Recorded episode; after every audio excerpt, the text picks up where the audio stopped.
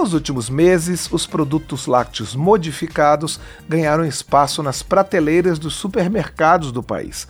Por conta da pandemia e da disparada do preço do leite, que teve alta de 41,76% em 12 meses, a quantidade de produtos lácteos com definições diferenciadas e aparências similares aumentou.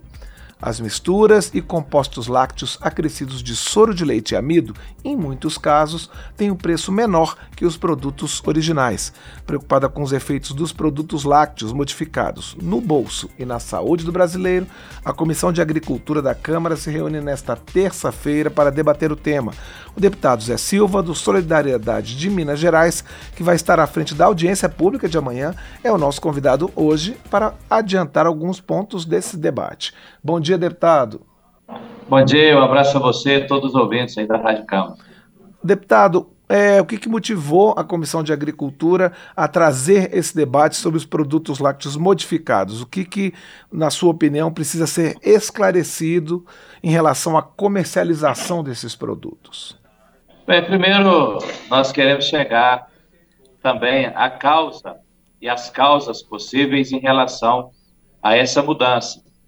Um ponto também que é fundamental e que através dos especialistas nós queremos é chegar à causa também é a preocupação com as políticas públicas, com a saúde, com a nutrição, até porque é, quando se vê nos supermercados, né, nos locais de venda dos derivados de leite, e nós não, não queremos aqui criticar de derivados de leite, quanto mais derivados de leite nós tivermos, é melhor, mas o consumidor tem que estar ciente, até porque nós ainda não sabemos, é, e os especialistas irão nos esclarecer, começar a esclarecer amanhã, em relação a, por exemplo, o requeijão, ao invés de você comprar requeijão, está do lado do requeijão verdadeiro, tem um derivado que está escrito mistura láctea sabor requeijão.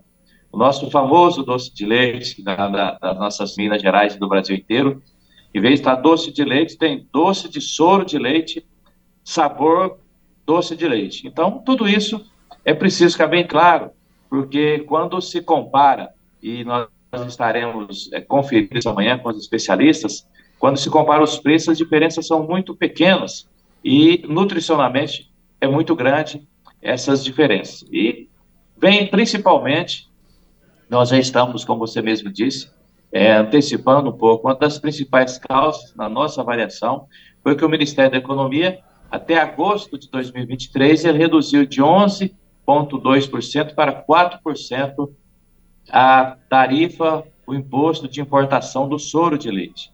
E o soro, ele é um produto, é um subproduto, inclusive é, nos nas redes sociais, no convite à audiência pública, muitas pessoas estão nos é, recordando e lembrando que é, o soro, inclusive, há, não há muito pouco tempo, ele era descartado quando se fabricava o queijo. Então, para um quilo de queijo, o resíduo soro são 8 litros de, é, desse produto. Então, por isso, nós queremos, através dessa audiência pública, é, analisar, como você disse, os indicadores econômicos, a crise financeira, a inflação, é, tudo isso, o que que perde o consumidor, já que nós temos uma preocupação muito grande com a insegurança alimentar, nós temos mais de 125 milhões de brasileiros estão com, com é, cometidos pela insegurança alimentar. Então, nós queremos saber quem paga a conta, se é o produtor rural, porque o preço do leite também, ele não está remunerando o produtor rural, já que nos últimos dois anos,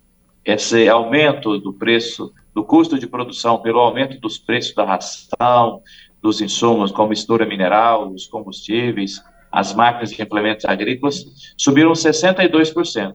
E aí, quando o produtor poderia ter uma menor rentabilidade, o consumidor tem que pagar um preço equivalente, é, muito similar ao preço do leite e seus derivados, leite, né, derivado do leite, e ele está pagando derivado de soro e às vezes produto que é até soro. Então, por isso a nossa preocupação com esse papel nosso de fiscalização.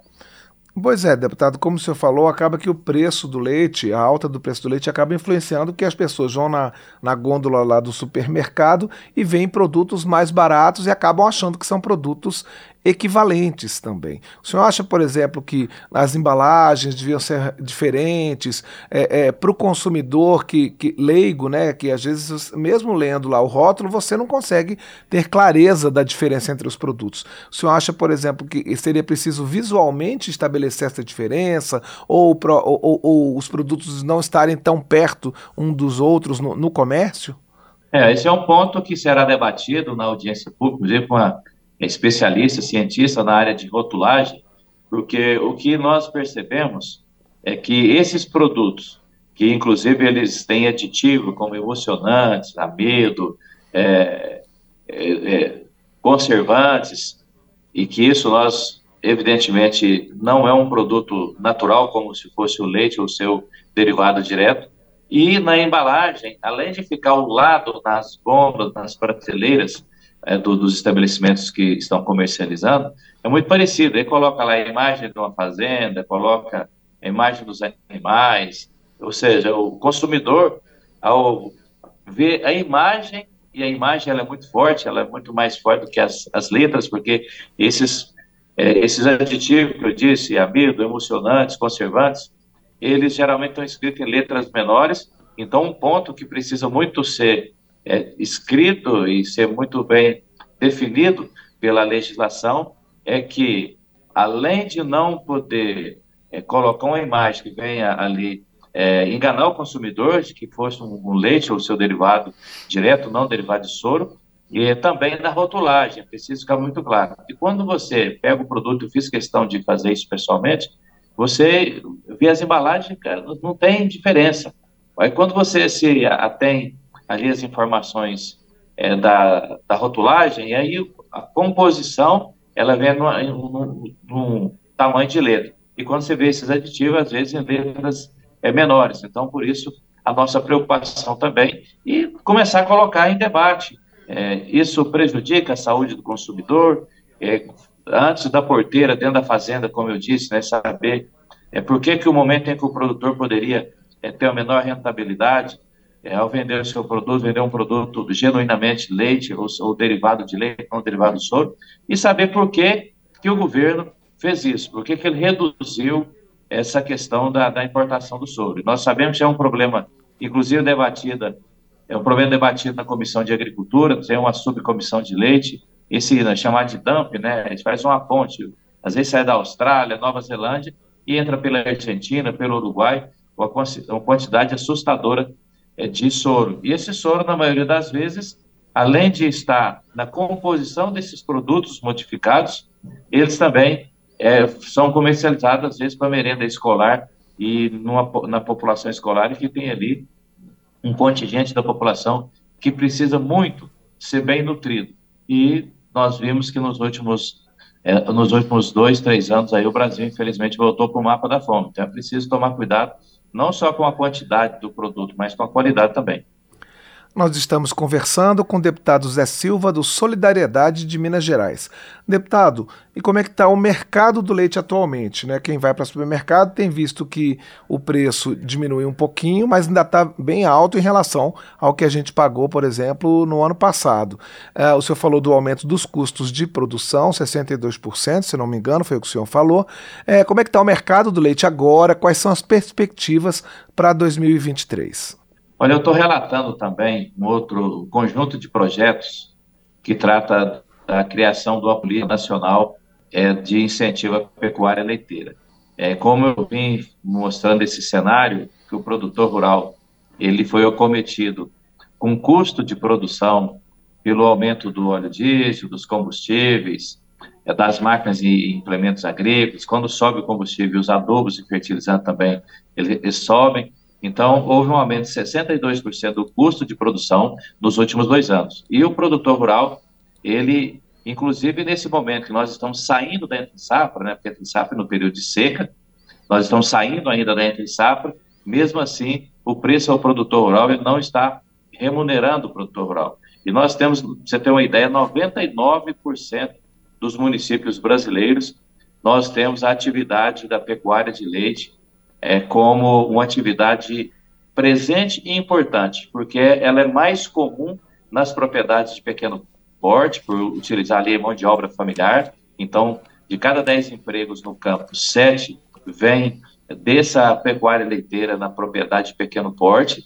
Então, por isso, na nossa preocupação de ter uma política nacional de incentivo à pecuária leiteira, já que o produtor rural hoje ele está com dificuldade pelo custo de produção e você disse, eh, nós vimos aqui que alguns produtos em julho, agosto, setembro, como leite condensado, a manteiga, o queijo, 14 até 19%.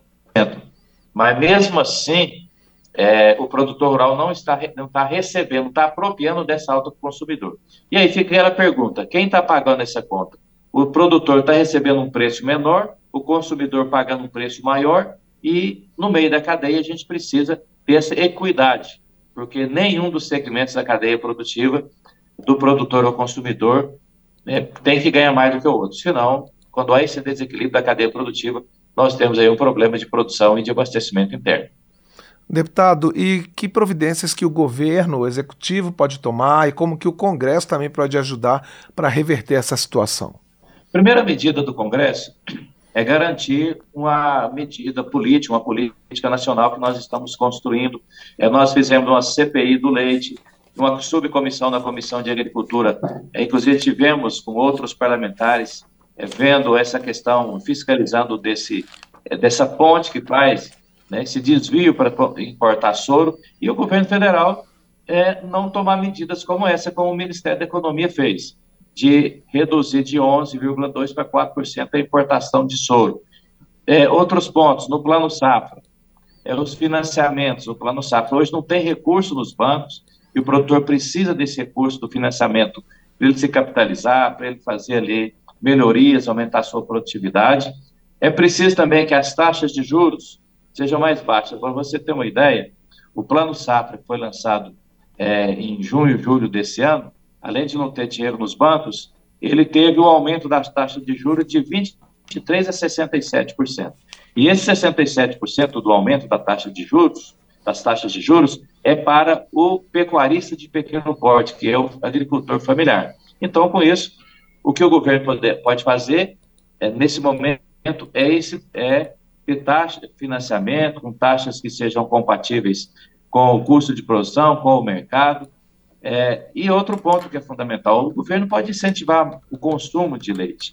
E ele pode incentivar fazendo o quê? Comprando para o mercado institucional, para as escolas, para, é, para as, é, onde o governo fornece ali alimentação e incentiva a alimentação. Ter programas de comercialização, como por exemplo, se tiver muito produto, no mercado, o governo poder comprar através da Conab e formar estoques, ou então doar para entidades assistenciais, creche, asilo, APAI, ou quando falta produto, ele é, pro, é, fazer com que o consumidor é, também poder remunerar, subsidiar o, produtor, é, o consumidor. Então, o governo ele tem um papel muito importante, é, incentivar as cooperativas, empresas, é, para que tenha um equilíbrio no mercado. E o produtor ter condição de produzir com menor custo. Bem, nós conversamos com o deputado Zé Silva do Solidariedade de Minas Gerais sobre a audiência pública que vai acontecer amanhã na Comissão de Agricultura sobre produtos lácteos modificados. Deputado, eu gostaria de agradecer mais uma vez a sua presença aqui no painel eletrônico e desejar boa sorte para as discussões de vocês amanhã. Eu que agradeço, fica meu convite. Amanhã às 10 horas, direto aí também das redes sociais e dos canais da TV Câmara e do nosso mandato também. Essa audiência pública é importante. Muito obrigado.